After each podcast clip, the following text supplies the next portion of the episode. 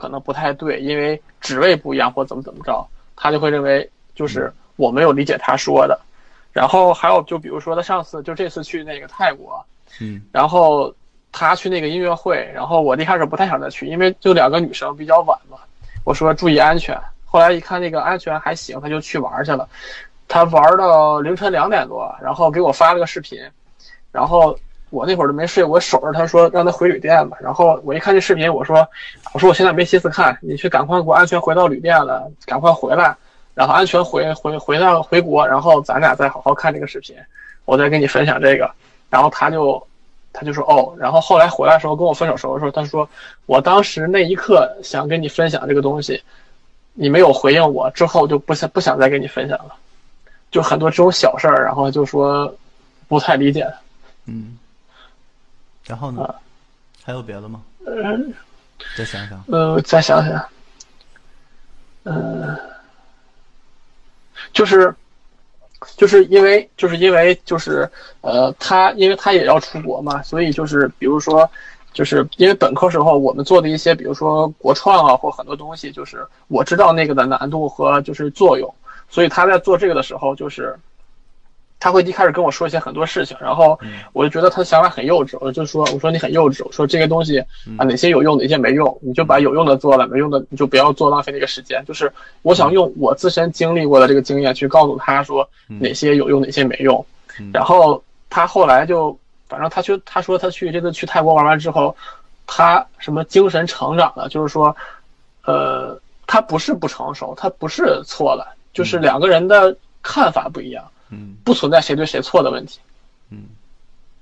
呃，就属于这种，就说我没有理解他，然后就属于这种。就比如还有一个就是，呃，就是因为因为我是从那个哪儿来的，我从内蒙来的，然后就是我比较喜欢吃那个肉嘛，然后他也知道我挺喜欢吃肉，他就有一次就带我去了一家就是我们这儿新开的一个自助，但那个吃完之后呢，其实还行，但是我有的时候就嘴会比较犟嘛，然后说，哎，我说这个就肯定不会比家里面的好吃嘛，然后我就说，我说，哎，这个还行，但是感觉就那么回事儿，反正下次不会再来了。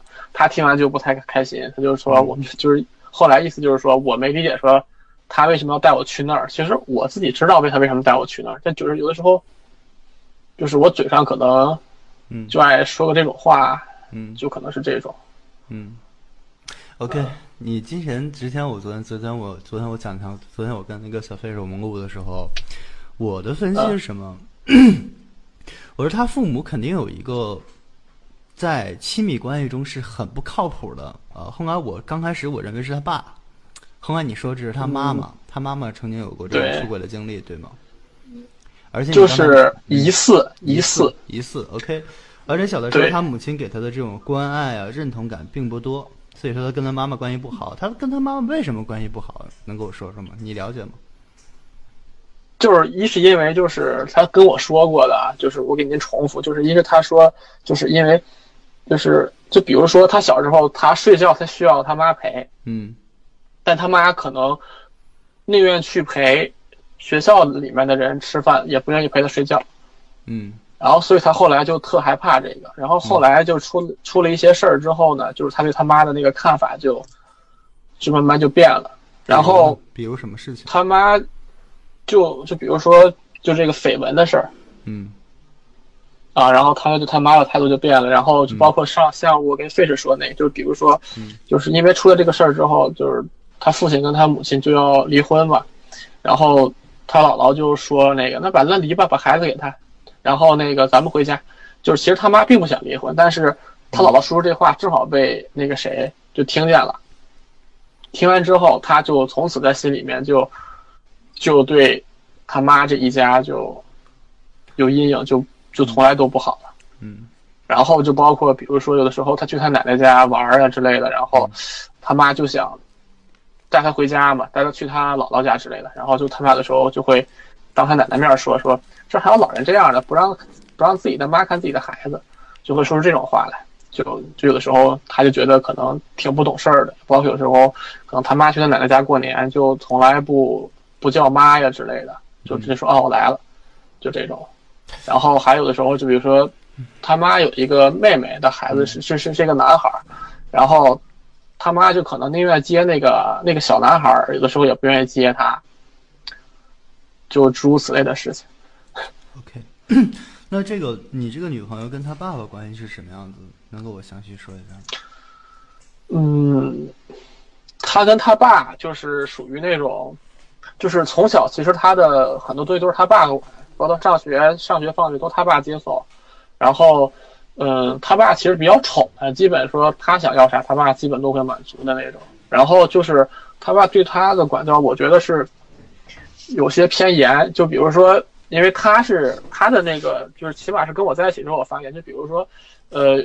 他有的时候那个审美，就是我有的时候我不太理解，但是他觉得好看，我就说啊挺好看。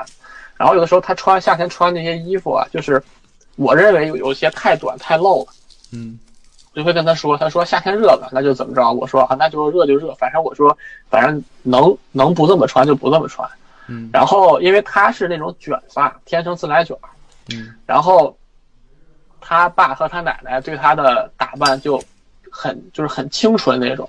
嗯，他去剪个头发，还得他奶奶批准说能不能剪，剪成什么样的，不能剪成什么什么样的。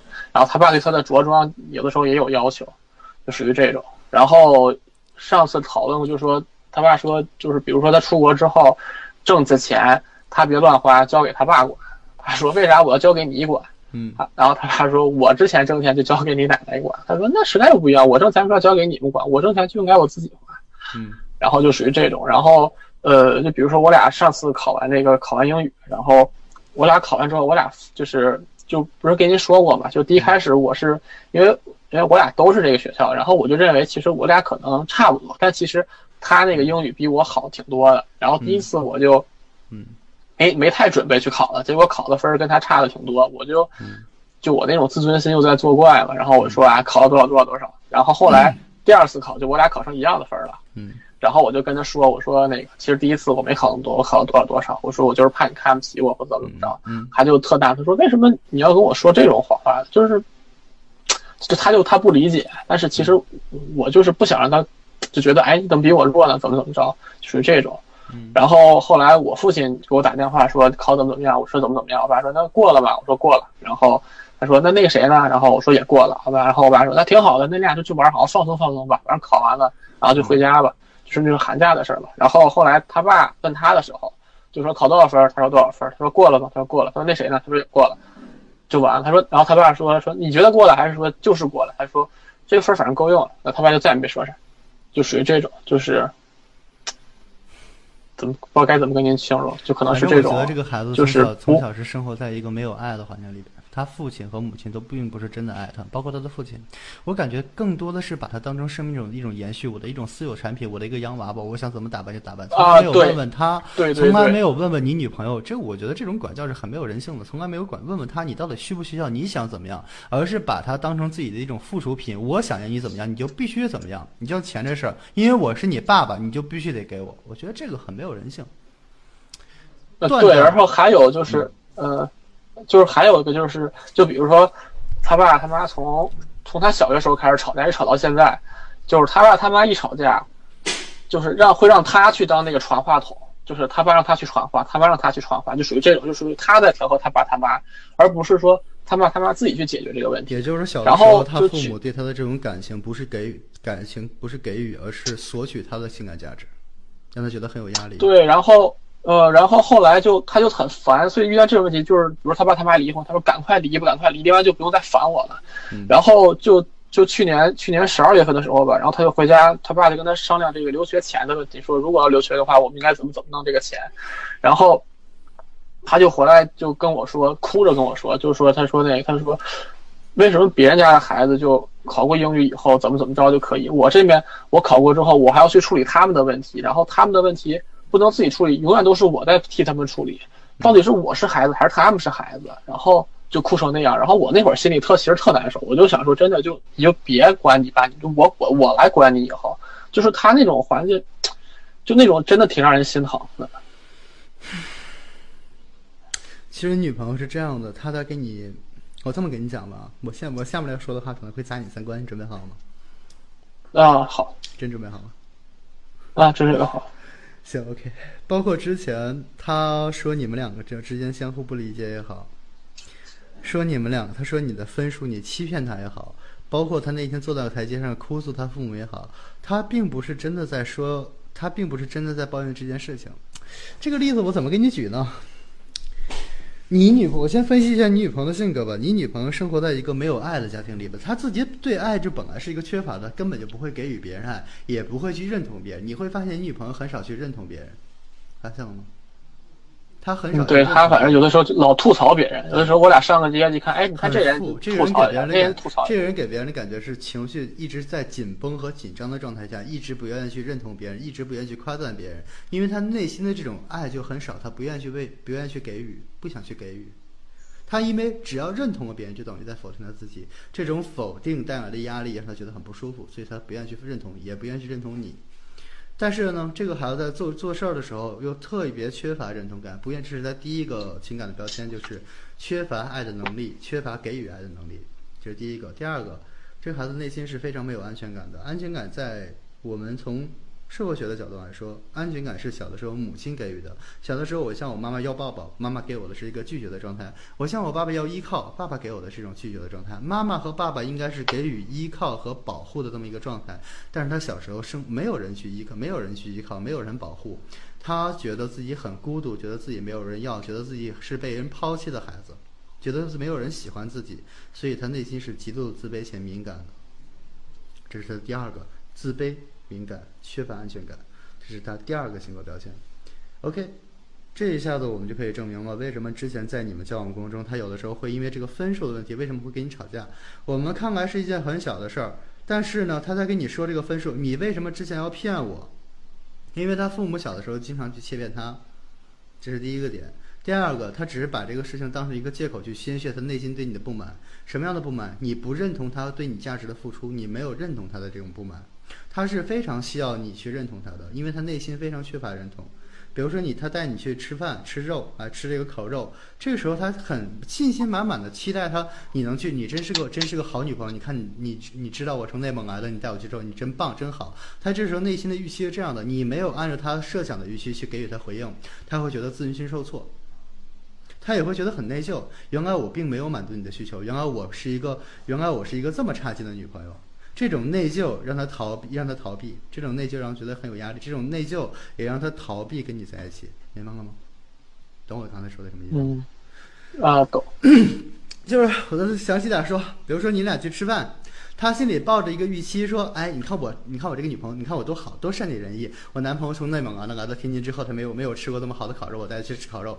他心里想的是你去夸他一下，但是你没有给他以夸赞，反而是给予批评。”他小的时候一直是被批评和否定的，你的这种批评，他本来就会，他本来的心理预期就是我自己是不被认同的，你能明白这个点吗？我是不被认同的一个孩子。啊，我懂。这时候你又不认同他了，他内心里其实是知道我就是一个不认同的人，但是他想抗争，他想逃避这种这种不被认同带给他的这种。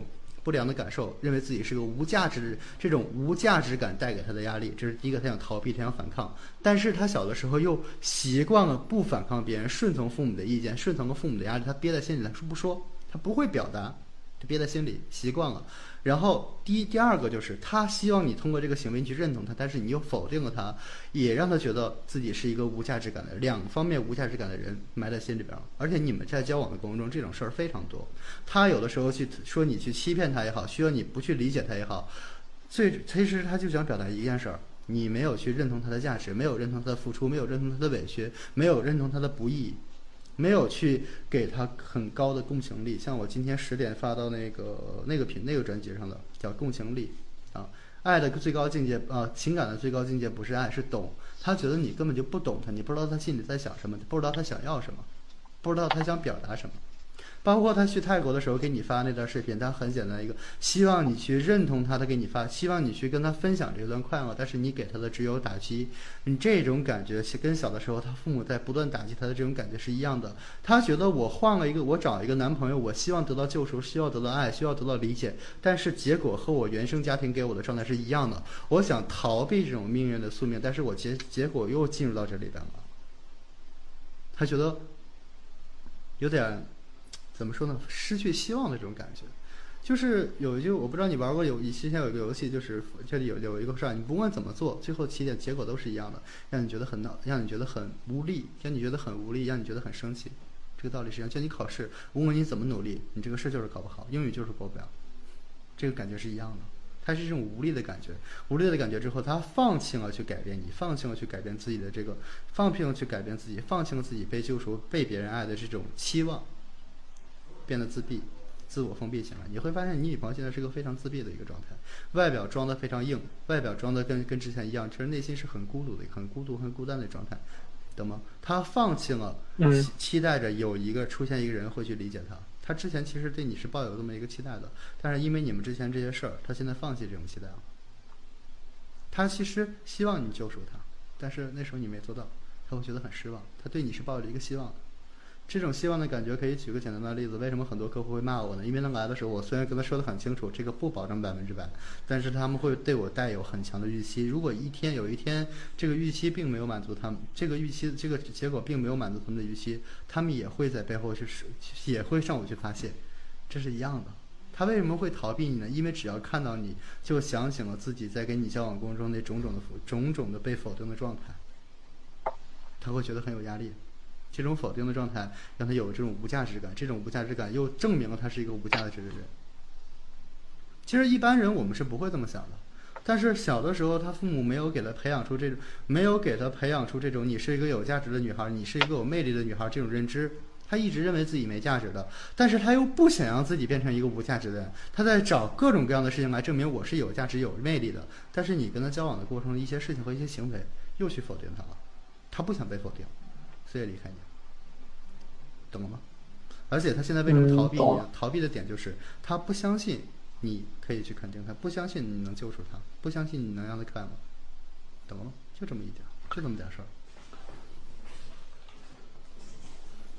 我我这个情况就很很难了吧？不难，其实怎么说？这个女孩现在就是陷入到一个很自闭的一个状态，就是人在受到了很多次打击之后，我自己就放弃了改变了。认命了，就有点我认命了，爱怎么着怎么着吧，反正我也改不了，反正我就是一个没有爱、没有人爱、没有人喜欢的状态，爱怎么样怎么样。这个然后他现在，嗯，您说，您说。女朋友状态其实，呃，他的经历跟我非常像，跟我非常像。